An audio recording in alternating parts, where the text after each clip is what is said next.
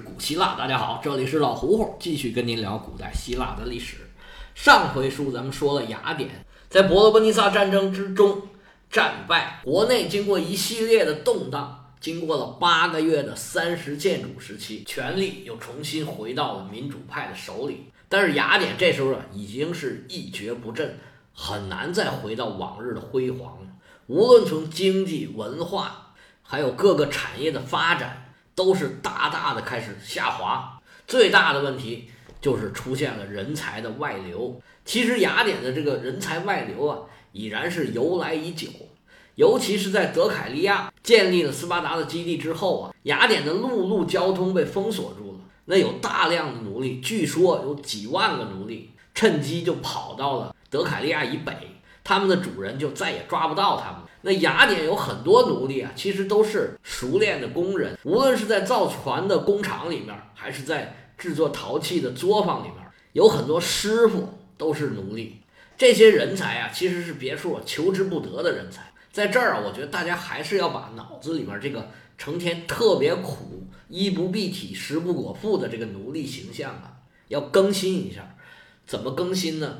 其实我们就可以从电影里面，从哪个电影呢？就是。周星驰拍这个《唐伯虎点秋香》这里面，你看这里面周星驰演的这个形象，这所谓的华安啊，就是华府的小书童，实际上他就是一个奴隶，确实要从事一些劳动，干些脏活累活，但是呢，生活也没有说我们想象的那种，就跟牲口一样。有的奴隶啊，甚至是很体面的，他只是没有人身自由，这个生活质量不见得有那么的差。而且奴隶其实也是分三六九等。他也有向上的阶梯，甚至有摆脱奴隶身份的一些方法。这个奴隶的流失其实也是非常大的损失。那么后来民生凋敝，这个雅典人找不到挣钱的办法的时候，也确实有很多人在伯罗奔尼撒战争的后期去了波斯人招的这些海军的划桨手，而且到了最后面的时候，吕山德还给这些桨手啊涨工资了，吸引了更多的雅典人来当。斯巴达的海军，实际上最后打败雅典海军的有很多都是雅典人。那么出去打工啊，往往都是拉帮结派的，做一个行业的人啊，往往都是从一个地方出来的。像现在我们流传很广的一个段子，就是说，所有开打印店的都是湖南新化人，所有卖成都小吃的都是重庆开县人，送快递的是浙江桐庐人，卖拉面的是青海化隆人。张亮和杨国福麻辣烫都是黑龙江宾县人，等等等等，这样还有好多这些。其实这就是同乡互助嘛。由于希腊呀，这打的热火朝天，整个希腊是民不聊生啊，所以在波斯有很多做雇佣军的人都是希腊人。就在这些众多的雇佣军里面，我们特别要说其中一个人，这个人呢叫做色诺芬。他就是众多出外打工的当雇佣军的这个希腊年轻人之一。但是希腊人那么多出去当雇佣军的人，我们为什么单单要挑这么一位来讲呢？因为这位啊是一位非常优秀的历史学家。大家有没有觉得伯罗奔尼撒战争的后期以来，这个叙述是更加详细了？那么。这件事儿就要归功于这位色诺芬老先生。这位色诺芬呢，著有一本希腊史，实际上呢，就是续着这个修昔底德的伯罗奔尼撒战争史来写的。因为到后期伯罗奔尼撒战争史还没写完的时候，这修昔底德就去世了。那色诺芬写的这篇希腊史啊，是从公元前四百一十一年开始写的。这时候是什么时候呢？就是阿基比亚德开始担任。雅典的海军军官指挥开始的，就是从这儿开始，一直到很后面，在亚历山大出世之前，大部分我们讲述的历史都是由这位色诺芬写的。一般来说呢，史学界认为他的作品的学术价值呢是不如这个希罗多德和修昔底德两位的，但是这个呢见仁见智吧。那么最起码他也是排行第三的伟大的。历史作家色诺芬据说应该是出生在公元前四百四十年以后。他在一懂事儿的时候，这伯罗奔尼撒就开始打，一直打到他三十多岁的时候。后来三十多岁呢，他就参加了这个雇佣军，应该说小时候的日子肯定是不错的，结果啊，长大了是一步一个坑，越过越惨。去做雇佣军呢，肯定是万般无奈的选择。而且他是一个知识分子，写书写的这么好，他肯定是很有想法的。如果在和平年代，他肯定应该比现在有更大的学术作为。但是没办法，这这就是生活呀。据说呀，他也是苏格拉底的学生。你看苏格拉底的学生还真不少，咱们细数一下啊。这阿基比亚德是苏格拉底的学生，那克里提阿也是苏格拉底的学生，色诺芬还有柏拉图这些人都是苏格拉底的学生。这么一看，你看苏格拉底就不是浪得虚名了吧？他认识苏格拉底还有个小故事。有一天呢。正在一条小路上走着呢，哎，正好对面苏格拉底走过来了。苏格拉底看对面过来一个小伙，就问他说：“去哪儿才能买到新鲜的鱼呀？”这色诺芬就说：“回先生，买鱼呀，得去鱼市买。”然后苏格拉底就接着问说：“去哪儿才能得到知识啊？”然后这位色诺芬就。哑口无言啊！你说什么？你想说什么？什么意思？这想了半天也想不出来怎么回答他。然后苏格拉底就跟他说：“说小伙子，你跟我来。”哎，就这么，瑟诺芬就加入了苏格拉底学生的队伍。打这儿以后，哎，这位瑟诺芬就是有门有户的人了。从后面的政治作为来看，他们这些有学问的人呢，很多人都是寡头派的，像柏拉图他舅舅。那位克里提阿，那他就是寡头派的头子。柏拉图本人应该也是属于寡头派的。这色诺芬呢，也是寡头派的。当时寡头派和民主派在打仗的时候啊，色诺芬是在寡头派那边的。因为后来呢，民主派上台之后，把这些人都特赦了，所以他也没有得到什么惩罚。这时候民主派上台啊，这色诺芬可能觉得政治上很失意，正好听说斯巴达接到这个。小居鲁士的要求，让斯巴达人呢帮着去打仗。哎，这个事儿呢，咱们往后一点再说。他自己啊有点想去，但是呢又拿不定主意，他就去问老师，说：“师傅，你说我应不应该去？”苏格拉底呀，从来也不会正面回答他的所有的问题。那苏格拉底跟他说：“你呀，去德尔菲求一下神谕吧。”这就相当于我们现在人说问一个问题，说工作应该找哪个？我应该是回家还是去北京？然后有人就告诉你说，你去庙里求个签儿啊，这签儿上说啥，你就照着做就是了。其实啊，就是让你自己去琢磨琢磨吧。而且往往其实问这种问题的人，他自己是有答案的。如果你不想去啊，你就不会来问这个问题。这色诺芬呢，真的去求了个签儿，思来想去之后，还是去了波斯。开始了他的雇佣军之旅。其实我们应该感谢这个签儿，否则呀，我们就会少一部非常伟大的著作。这部著作呀，被译作《长征记》或者叫《远征记》，这两种译法都有。写的就是他参加雇佣军的整个经历。虽然很惨，但是作为一个纪实文学的鼻祖，他这部作品呢，应该是说非常有分量。很多人都认为他这部作品是他最伟大的作品。我们译作《远征记》或者《长征记》的这部作品呢，在希腊语原文的意思是“上”的意思，这个恰恰印证了当时我说的这一个概念。当时在已知世界的人们，就是他们已知西方已知世界的这个所有的人都认为巴比伦是世界的中心。虽然我们讲这部书的。时候有很大程度上的西方人现在的这个视角，他认为希腊是中心，其实也难免影响我的这个角度和判断。有的时候确实是受到影响，而且咱们以前说了，这说谁得向着谁了。咱们现在说希腊，难免确实会有这个问题。但是当时的人绝对是认为去巴比伦啊，就是去世界的中心，去首都，所以叫上。所以我们去北京一般都说去上北京，那。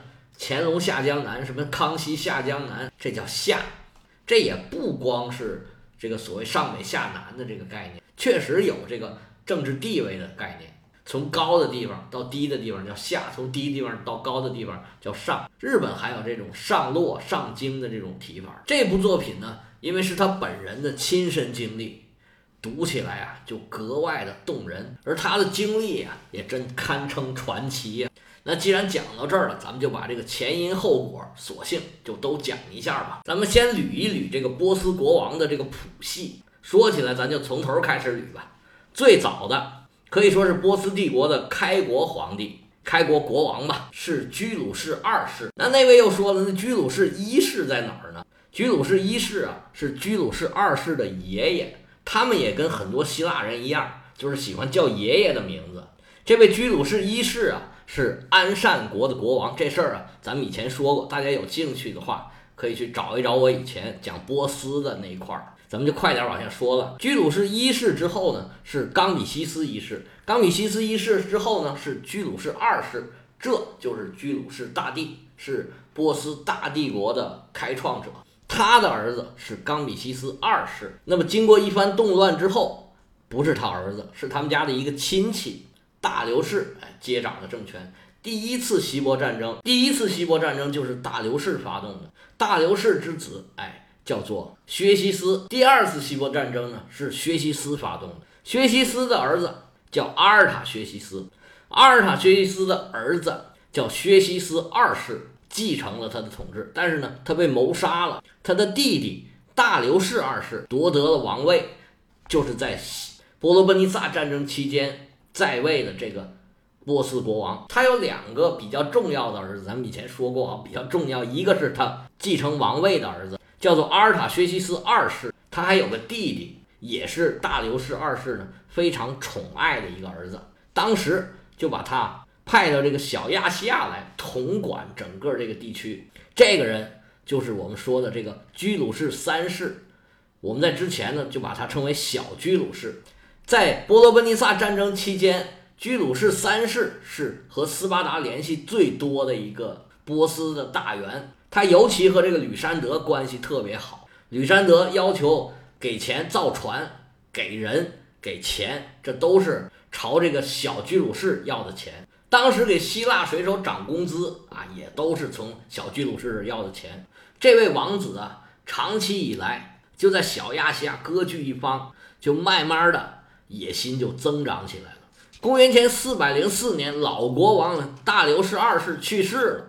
那这位野心勃勃的王帝，他是绝不甘心久居人下。他在公元前四百零七年就已经到了小亚细亚地区。四百零五年，伯罗奔尼撒战争结束了。这时候他在小亚细亚已经经营了一段时间，而且呢，掌握了不错的经济资源。还有政治资源，还有军事资源。他手上最大的军事资源就是斯巴达人。斯巴达人能征惯战，在当时的已知世界里边，就是以巴比伦为中心的这个世界是非常出名的。到了公元前四百零四年，老国王大流士二世去世了，这位小居鲁士就在小亚细亚割据一方，跟他哥哥对峙。这个故事啊，有点像这个。我们《古文观止》里面这个第一个故事，郑伯克段于鄢的故事，就是老大让他弟弟拼命作，然后作的呢，让全国人民都反对他，然后最后我一举把这个弟弟干死。这个也有点像，这位小居鲁士是早有野心，他哥哥不可能不知道，但是因为他弟弟做的也不是特别过分，这么随便这么一管也不太合适，那你就作吧。到了公元前四百零一年的时候。哎，这时间线就对上了啊！也就是雅典这个三十建主破产之后，我们这位色诺芬呢是打主意准备出去干活的时候，正好是这位小居鲁士啊觉得造反的时机成熟了，他就跟斯巴达提出来说：“你呀要给我组织一支军队，跟我一起杀回苏萨王庭。”等我做了波斯国王，哎，对你是大大的有好处。因为斯巴达一直跟这个小居鲁士关系是非常的好，于是呢就答应了他的请求。但是呢，因为斯巴达本身呀也没有那么多的兵，他就说呀，由我斯巴达出人指挥，哎，出人训练，你出钱，我在雅典全境，哎，招募志愿者，组织一支雇佣军。帮你完成当国王的这个心愿，哎，你看合不合适？毕竟有斯巴达人的品牌效应在那放着呢。虽然不是全部由斯巴达人组成的这个军队，但是呢，这个小居鲁士觉得应该有很强的战斗力，没问题，他就答应了。瑟诺芬加入的呢，就是这样一支军。于是这个部队呢就在萨迪斯集合了。这支军队规模可不小，光重装步兵就超过一万人，其中有一千七百人是斯巴达人。这时候雅典已经归斯巴达管了，他们也派了三十名骑兵，其中就包括色诺芬。这色诺芬呢，本人是第二等级的，家里还是比较殷实的。这支部队的主将叫克雷阿尔克斯，他是一个典型的斯巴达人。拿色诺芬的话来讲，他是公正仁义，但是也有典型的斯巴达人的缺点，就是啊，头脑太简单。这支队伍没有几个人知道小居鲁士到底想要干什么。他们在萨迪斯集合了之后啊，稀里糊涂的就跟着小居鲁士的队伍啊，开始往东方开拔。实际上这时候啊，国王早就收到了消息，报信儿的是谁呢？就是最早跟阿基比亚德一起商量把斯巴达海军武装起来对付雅典的那位萨迪斯总督，叫提萨福尼斯。因为小居鲁士到这儿啊，等于说是占领了他的地盘。这俩人啊，矛盾非常深，而且你小居鲁士在这儿备战呢，你怎么可能躲得过原来总督的耳目呢？这位小居鲁士虽然野心勃勃呀，但是本事啊其实没有那么大。他带着五万大军，当然了，其中也包括一万多雅典的雇佣军，不是雅典了，希腊的雇佣军，开始往首都开拔了。走着走着，大家就慢慢都知道他想干嘛去了。虽然有很多人不愿意跟着去打这种仗，但是这时候呢，已经骑虎难下，没有办法，只好继续往首都那边巴比伦的方向开拔。但是这时候国王啊，早已经准备好百万大军在那儿严阵以待了。等他们快到巴比伦的时候，这国王的大军可就不惯着你了。他们在小居鲁士的队伍前面啊。挖了一条大沟，意思是说到这儿就别走了。但是其实这沟啊，他们没用上。他们在一个叫库纳克萨村的附近一个原野上展开了一场大战。国王的军队啊，比叛军呢至少要多出一倍之多，所以双方不是一个平等的较量。本来这个小居鲁士呢是想趁国王。没有充足的时间准备预备队，他杀他个措手不及。但是呢，实际上他的消息早已经走漏了。国王啊，其实派他出去的时候，就时时刻刻的盯着他。这时候，两阵队员，希腊的军队啊，被排在最前边。希腊的重装步兵是非常出名的，要论战斗力也确实不是盖的。但是呢，他跟其他的队伍啊。配合不起来，小亚细亚的军队啊，无论从战斗力、机动性、战术素养都没有办法跟波斯的军队相比，更不用说跟希腊的军队相比。希腊人呢，行动非常的慢，但是呢，他们步履整齐，队形严整，倒是没吃什么亏。但是其他小亚细亚的军队啊就不行了，眼看着要打不过了，这小居鲁士啊就想着玩邪的，他带着六百个。敢死队开始准备斩首行动，因为他对波斯军队的玩法非常的门清，他知道那国王应该在什么地方，他就带着这六百人呢，拼命朝国王的地方猛冲猛杀。但是国王哪是那么容易接近的？国王的禁卫队啊，有效的阻止了他的冲锋，而且小居鲁士啊就死在这里面了。这场战斗，波斯的指挥官就是那位提萨普尼斯，眼看着胜利在望，就发动反击。希腊队形啊一直没有被冲破，在战斗中啊也没有什么大的损失。但是他们现在的问题就是方向，他们将来去哪儿啊？他们大金主被杀了，连吃饭都成问题。这么一万多人的一支军队，何去何从，就成了一个非常大的问题。这时候，希腊人的统帅是斯巴达人的克雷阿尔克斯，经过一番商量、一番权衡之后，决定。大家撤退，不能在这儿待着了。现在是前有堵截，后有追兵，而且是在异国他乡土地上，是人生地不熟，继续在这儿待下去没有别的路，唯有死路一条，大家都活不了。那怎么办？只能往回撤，指望着能有一天回到希腊的土地上。好在作为重装步兵还有骑兵，他们的战斗力啊，这个波斯人这时候还是赶不上，于是整支大军。一百八十度大转弯往回撤，那波斯人绝不会轻饶了他们的。他们还没走多久，这位斯巴达的统帅啊就被提萨夫尼斯给诱捕了，杀在了当地。整支希腊军队这时候陷入了绝境啊！那到底这一万多人后来又怎么样了呢？我们这位色诺芬又在其中起什么作用呢？欲知后事如何，我们且听下回分解。